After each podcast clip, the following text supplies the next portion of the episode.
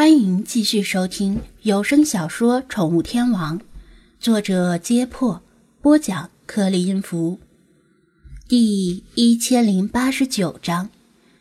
除了蒋菲菲进店工作的时间比较晚，没有亲眼见过猫神雕像，对丢失的猫神雕像只是略有耳闻以外，其他三个店员都是店内元老，目睹了猫神雕像从被小雪当礼物送来。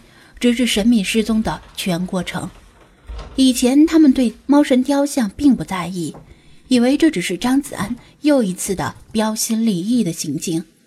毕竟其他店铺一般为了图吉利而在店门口摆一头黄铜牛，唯独张子安摆一只青铜猫。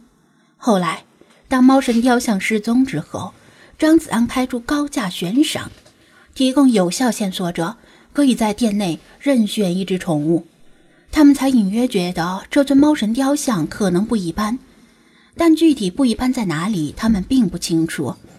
另外就是猫神雕像的失踪太过离奇，店铺明明没有失窃的迹象，而且还有战天守夜，他却神不知鬼不觉的丢了。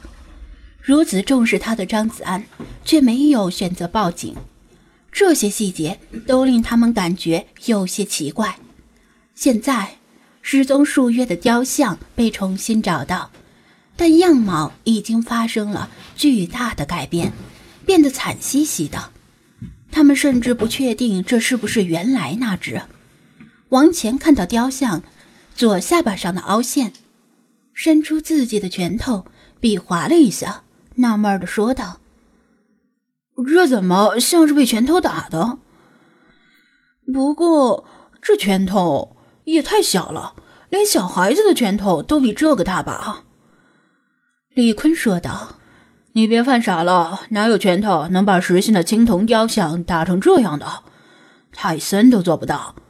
依我看，这分明像是浇筑时一体成型的。”鲁依云和蒋菲菲距离打量着失而复得的猫神雕像，也是面露诧异，与王乾、李坤产生了相同的疑问。店长先生，这雕像是怎么找回来的？他问道。张子安没有办法如实解释，只得找个借口敷衍道。这个嘛，昨天晚上你们下班离开之后，突然有人加我好友，发来信息说在绿地附近发现一尊疑似的雕像，让我过去看看。像这样的例子太多了，你们也知道，都是冲着悬赏来的。但我现在琢磨着，反正离得近，过去看一眼又不会怀孕。然后啊，我就过去了，一看还真是咱们丢的雕像。我本来打算等你们上班再一起搬回去的。但又怕夜长梦多再丢了，于是呢就自己连夜弄回来了。折腾了一夜，累得我腰酸腿痛的。四位店员听得半信半疑，王乾更是忍不住说道：“师尊，您折腾了一夜，腰酸腿痛的，这个我信。”张子安瞪了他一眼：“就你话多。那人是谁？什么时候来领奖赏呢？”鲁依云问道：“如果店长你不在的时候，那人过来领赏，我怕弄错了。所谓的领赏人当然是不存在的。”张子安也舍不得真找个人来领赏，于是敷衍道：“那人说不用了，他不喜欢宠物，也不想领养宠物，只是道听途说了这件事儿，又恰好看见疑似的雕像。反正啊，闲着也是闲着，就通知我一声。我把雕像捡回来之后。”给他发了个红包作为感谢。这个回答并不能令店员们完全消除疑问，但从逻辑上讲是能够讲得通的。毕竟确实有人不喜欢宠物，或者受到客观条件的制约不能够养宠物。对他们来说，任选一只宠物还不如红包来的有吸引力。弗拉基米尔听得暗暗点头，真不愧他钦点的战略忽悠局局长。这张嘴就来的本事儿，真不是一般人能办到的。嘎嘎，本大爷刚刚听说你这个白痴居然升官了。理查德跳到张子安的肩头，聒噪大叫道：“张子安想抓住他的鸟嘴，让他闭嘴，却又被他逃掉了。升官？难道店长你升入省政协了？”蒋菲菲一听，以为张子安真的平步青云了。嗯，刚刚，那倒不是。他刚刚被提升为战扑局局长了，你们以后可以称他为局座大人。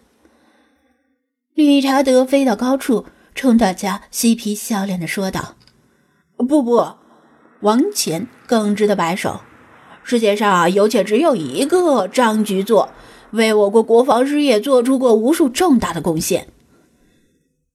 那你们可以叫他张局座。”理查德吟诵道：“停车坐菊风铃晚，屁股红于二月花。”张子安早已开始四处寻找鸡毛掸子，准备狠狠地抽他一顿。理查德昨天夜里饱饱的睡了一觉，而张子安彻夜未眠，精力没法跟他比，追了几下抽不到，就暂时放过了他。店员们也都看出张子安很疲惫，没有再追问猫神雕像的事儿，让他上楼去休息，由他们来负责楼下的事务就行。如果遇到处理不了的事儿，再打电话叫他。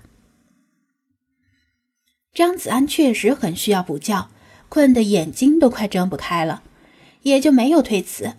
菲娜、雪狮子和老茶趴在自己常待的位置上各自补觉。回到二楼。张子安看到星海也在睡觉，觉得有些纳闷儿，因为他昨夜出门的时候没有叫上星海，难道是他们在楼下讲话吵到他了？他放轻脚步，坐到床边，脱下外套。其实他很想就这样倒头就睡，睡到午饭时再起来，但他看到派已经起床了，坐在电脑前神思不属的发呆。似乎根本没有察觉到他进来，于是又起身走到书桌边，低声问道：“派，有什么新消息没？”屏幕上是一篇空白的 Word 文档，只写了个章结束，正文一个字都没写。派猛然回过神，慌张的摇摇头，把手放到键盘上，想装出努力打字的样子，但是。他写了删，删了写，文档正文里却只留下“清晨张子安”这寥寥数个字。他心里有事儿，无法沉浸在文字之中，心被填得满满的，更无法沉下心来想剧情。看到他强颜欢笑的神情，张子安知道不用多问。这个层级的斗争已经不是他这个小市民能够参与和改变的了，除了静等之外，好像没有更好的解决办法。弗拉基米尔也回到二楼，打了个哈欠。突然，他好像听到了什么，强打精神，跳上窗台，向外望去。温度适宜，和风习习，二楼的窗户都是从早开到晚，方便通风。一只优雅的白猫蹲坐在街道对面的墙头，看到弗拉基米尔，便向他招了招爪子，意思是有新的情报向他汇报。